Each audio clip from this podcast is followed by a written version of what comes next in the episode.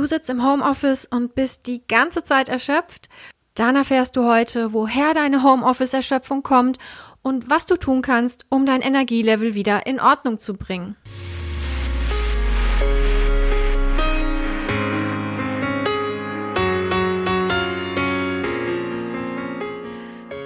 Und ganz herzlich willkommen bei Dein Bestes Selbst, dein Podcast für mehr Sinn, mehr Selbstwert und mehr Lebenszufriedenheit und natürlich auch für mehr Wohlbefinden. Darum geht es nämlich in der heutigen Folge, in der sich alles um die Erschöpfung im Homeoffice dreht und um die Frage, wie kannst du dich wieder wohler und ausgeglichener fühlen im Homeoffice?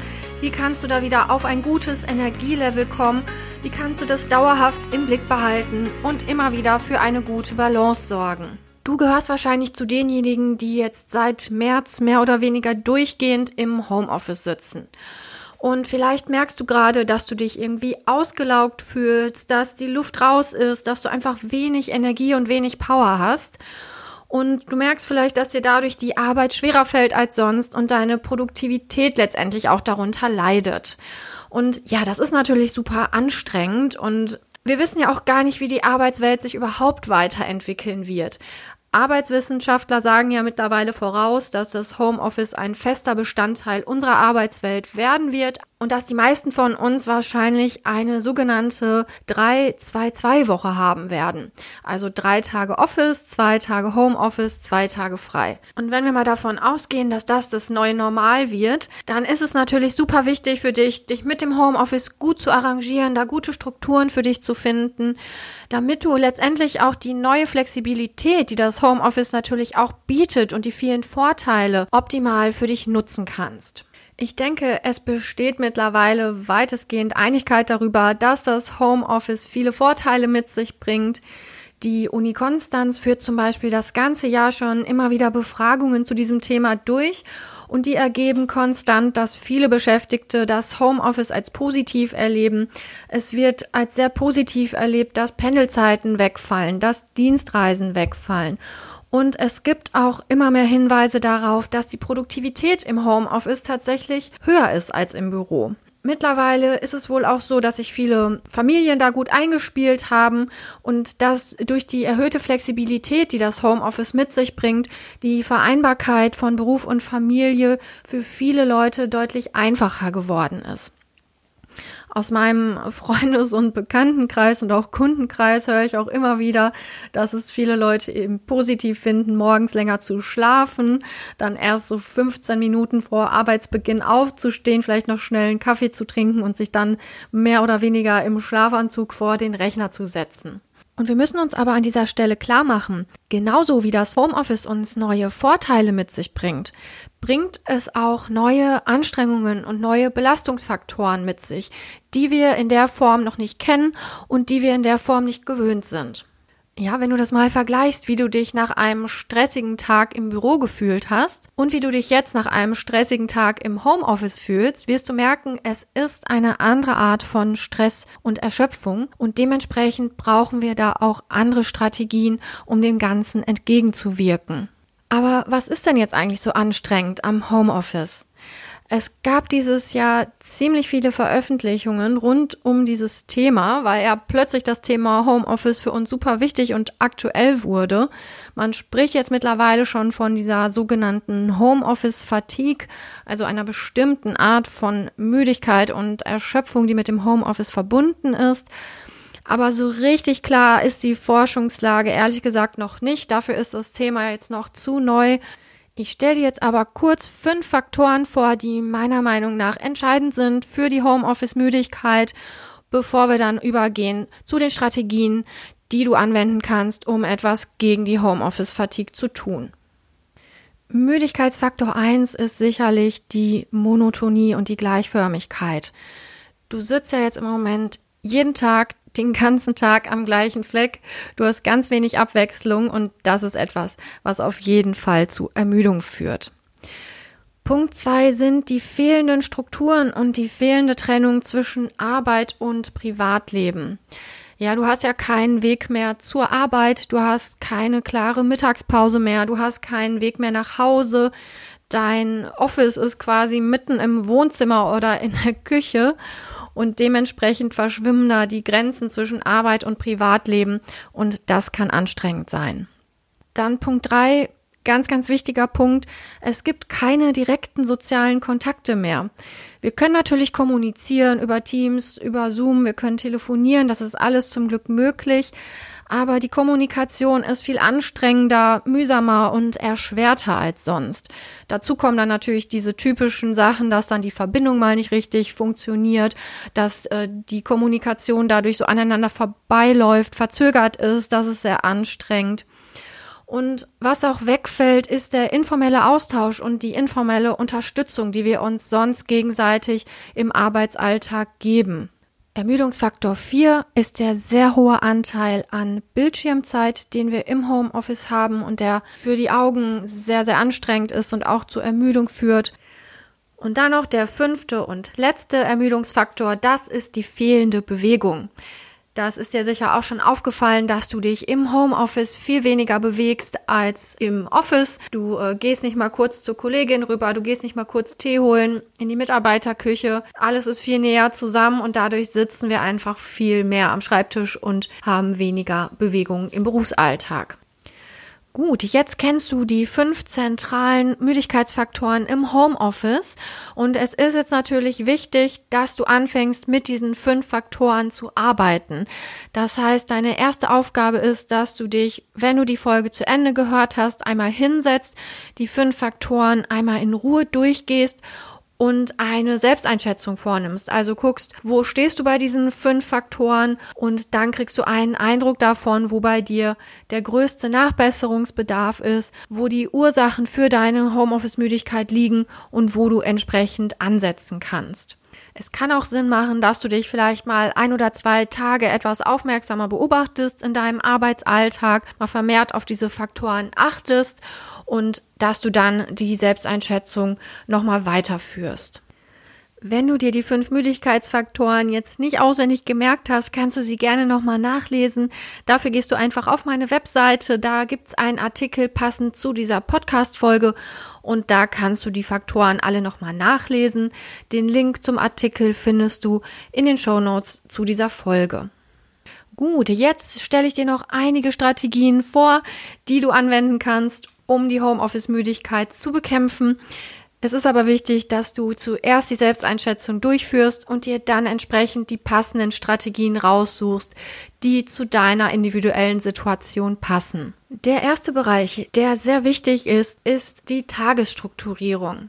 Ich weiß, dass viele Leute das Thema Tagesstruktur nicht mögen, dass sie es ein bisschen trocken finden, ein bisschen mühsam finden. Es ist und bleibt aber ein sehr wichtiger Punkt, denn Menschen brauchen Strukturen. Die einen mehr, die anderen weniger, aber eine Basis-Tagesstruktur ist im Homeoffice wirklich wichtig. Und Basis bedeutet für mich, definiere bitte auf jeden Fall einen Anfang deiner Arbeitszeit, definiere bitte eine klare Mittagspause und einen Zeitpunkt, an dem du Feierabend machst, also wo dein Arbeitstag beendet ist. Und dann ist es natürlich auch wichtig, dass du diese Struktur für dich aktiv und selbstfürsorglich gestaltest. Das bedeutet, Nutze auf jeden Fall deine Mittagspause aktiv zur Erholung. Geh weg von deinem Arbeitsplatz, wenn es irgendwie geht. Geh raus, hol dir ein bisschen Bewegung und frische Luft. Ich kenne mittlerweile viele Leute, die die Mittagspause gerade jetzt in der dunklen Jahreszeit etwas verlängern und da noch eine kleine Bewegungseinheit einbauen, sei es Laufen oder auch ein Spaziergang. Und sie hängen dann lieber später, wenn es dunkel ist, dann noch eine halbe Stunde Arbeitszeit dran. Das finde ich eine schöne Sache und eine gute Idee. Und wenn du nicht rausgehen willst, ist das natürlich auch okay, aber dann geh auf jeden Fall weg von deinem Arbeitsplatz, nimm dir in Ruhe Zeit, was zu essen. Weißt du, du musst dir das halt so vorstellen, wenn du jetzt im Büro wärst, dann würdest du ja auch von deinem Arbeitsplatz weggehen. Ja, du würdest vielleicht in die Kantine gehen, in die Mitarbeiterküche oder du würdest vielleicht sogar rausgehen und dir irgendwo was zu essen holen. Pause ist Pause. Da musst du halt gucken, dass du wirklich auch ein bisschen abschaltest, keine Mails beantwortest, nicht am Rechner sitzt, nicht ans Telefon gehst. Der zweite wichtige strukturelle Aspekt ist der Feierabend. Ja, da ist es im Homeoffice extrem wichtig, dass du den Übergang von deiner Arbeitszeit in deine Freizeit aktiv gestaltest, dass du eine Art Ritual oder eine Routine für dich findest, die signalisiert, dass der Arbeitstag jetzt zu Ende ist. Weil wir stehen ja vor dem Problem, dass wir keinen Heimweg mehr haben. Also bei mir war es vor Corona immer so, dass ich zum Beispiel zur Arbeit gelaufen bin und auch wieder nach Hause gelaufen bin. Und das war halt total gut, weil ich dann äh, 20 Minuten hatte, um abzuschalten, um nochmal vielleicht über ein paar Sachen kurz nachzudenken, die dann aber auch loszulassen und ja, die Arbeit so Schritt für Schritt mit jedem Schritt Richtung nach Hause hinter mir zu lassen. Ja, und jetzt in der Homeoffice-Situation haben wir diese Übergangsphasen nicht und müssen sie deshalb anders und aktiver gestalten als sonst. Was ich dir da ganz klar empfehle, ist, dass du zum Ende des Arbeitstages einmal deinen Schreibtisch aufräumst und vor allem, wenn du kein eigenes äh, separates Arbeitszimmer hast, die Sachen, die mit der Arbeit zu tun haben, wegräumst, zur Seite räumst, von mir aus auch einfach abdeckst. Hauptsache, du hast nicht die ganze Zeit im Feierabend deinen Arbeitsplatz vor Augen. Weil das funktioniert nicht. Ja, das Gehirn ist einfach so, unser, unser Gehirn, unser Geist funktioniert sehr assoziativ und sobald du deinen Arbeitsplatz siehst, ist die Wahrscheinlichkeit sehr, sehr hoch, dass als nächstes auch ein Gedanke an die Arbeit kommt. Und das wollen wir nun mal im Feierabend nicht. Da wollen wir den Kopf frei haben. Da wollen wir abschalten. Und dann schau einfach, was du sonst noch brauchst, um den Arbeitstag hinter dir zu lassen. Zieh dich vielleicht um, äh, trink in Ruhe einen Tee oder einen Kaffee oder geh gerne auch raus und sei es nur eine Runde um den Block, dass du einmal ein bisschen Abstand gewinnst, einmal durchatmest und so einfach ein klarer Marker gesetzt wird, dass jetzt der Arbeitstag zu Ende ist. Soweit zum ersten Bereich, schafft er eine Basistagesstruktur. Dann der zweite Bereich. Sorg auf jeden Fall im Verlauf des Arbeitstages für Bewegung und für ausreichende Bildschirmpausen. Ausreichende Bildschirmpausen heißt in diesem Zusammenhang mindestens fünf Minuten pro Stunde. Ja, also fünf Minuten pro Stunde schaust du nicht auf deinen Bildschirm, sondern du bist einmal weg von deinem Rechner. Die Zeit kannst du dann super nutzen, um einmal aufzustehen, ein bisschen rumzulaufen, dich vielleicht auch einmal zu stretchen, äh, frische Luft reinzulassen, etwas zu trinken und ein bisschen für dich, deinen Körper und deine Bedürfnisse zu sorgen. Was auch eine sehr schöne Sache ist, ist das sogenannte Walk and Talk. Das machen jetzt auch mal mehr Leute, dass sie sich ein äh, Bluetooth-Headset besorgt haben und dann zum Beispiel in Calls auch mal aufstehen und ein bisschen rumlaufen. Das geht wunderbar. Es ist überhaupt nicht nötig, während eines Zoom-Meetings die ganze Zeit am Rechner zu sitzen und auf den Bildschirm zu starren. Man kann da ruhig ein bisschen auch flexibler sein und sich auch mal vom Bildschirm wegbewegen. Und da muss ich noch eine Anmerkung machen. Ähm, viele von euch, das weiß ich, haben gar keinen vernünftigen Arbeitsplatz zu Hause. Und da würde ich dich auch nochmal motivieren wollen, mit deinem Vorgesetzten oder Betriebsrat oder irgendeinem Verantwortlichen zu sprechen und dich nochmal auch dafür einzusetzen, dass du vernünftige Arbeitsmittel zur Verfügung gestellt bekommst, einen vernünftigen Stuhl, einen Bildschirm, der groß genug ist, ja, vielleicht auch ein entsprechendes Headset oder ähnliches weil ich finde, das geht nicht, dass man ein Jahr die ganze Zeit mit Rückenschmerzen am Küchentisch sitzen muss. Soweit zu Bereich 2. Sorg für regelmäßige Bildschirmpausen und für ein bisschen Bewegung im Homeoffice-Tag. Der dritte Bereich, wo du sehr gut ansetzen kannst, ist deine Freizeitgestaltung. Die Freizeitgestaltung ist natürlich immer wichtig, da sind wir uns, denke ich, einig, aber in einer Homeoffice-Phase oder auch nach einem Homeoffice-Tag ist es noch wichtiger, dass du ganz gezielt und bewusst für Ausgleich sorgst. Auch hier geht es dann darum, draußen zu sein, äh, frische Luft zu genießen, dich zu bewegen natürlich. Es geht auch vor allem darum, deine sozialen Kontakte zu pflegen, die ja leider im Homeoffice zu kurz kommen. Ganz gezielt auf Bildschirmzeit zu verzichten, also ja, mach nicht Feierabend und setz dich hin und guck Netflix. Das bringt dich gar nicht weiter, sondern mach was ganz anderes, wo du abschalten kannst, wo du entspannen kannst, wo du den Kopf frei kriegst, wo du deine Augen auch entlasten kannst. Und das sind eben Dinge, die draußen stattfinden, die mit anderen Menschen zu tun haben, äh, die mit Bewegung zu tun haben oder auch gerne vielleicht mit Kreativität. Also das ist ganz wichtig. Sorg da für Ausgleich in deiner Freizeit. Zum Schluss würde ich super gerne auch noch irgendetwas Schlaues zum Thema soziale Kontakte im Homeoffice sagen. Aber mir fällt da ehrlich gesagt nicht so viel zu ein. Also ich finde, im Homeoffice ist es nun mal einfach so, dass alle sozialen Kontakte nur elektronisch oder über Telefon stattfinden können. Diese unkomplizierten, natürlichen, informellen Begegnungen, die können einfach nicht stattfinden.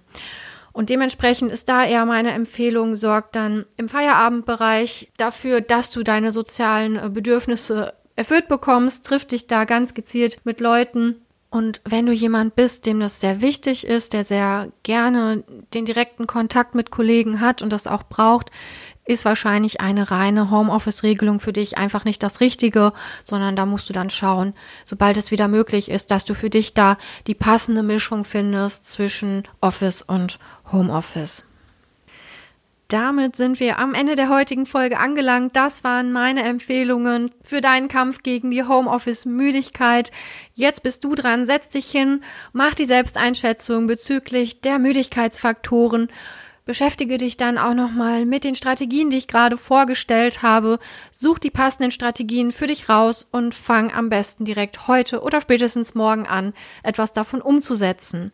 Und ich bin mir sehr sicher, wenn du da an einigen kleinen Schrauben drehst, auf einige Sachen etwas bewusster achtest, wirst du da sehr schnell erste Erfolge für dich erzielen. Und dann gehört die Homeoffice-Müdigkeit hoffentlich ganz, ganz bald der Vergangenheit an.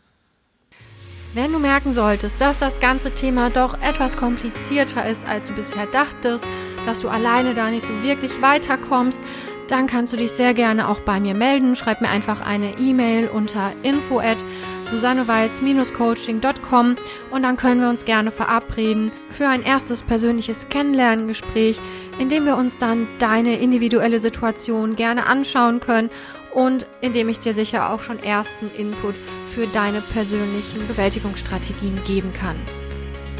Jetzt wünsche ich dir aber erstmal ganz viel Erfolg bei deinen Strategien gegen die Homeoffice-Müdigkeit. Pass gut auf dich auf, bleib gesund und bis ganz bald hier bei Dein Bestes Selbst.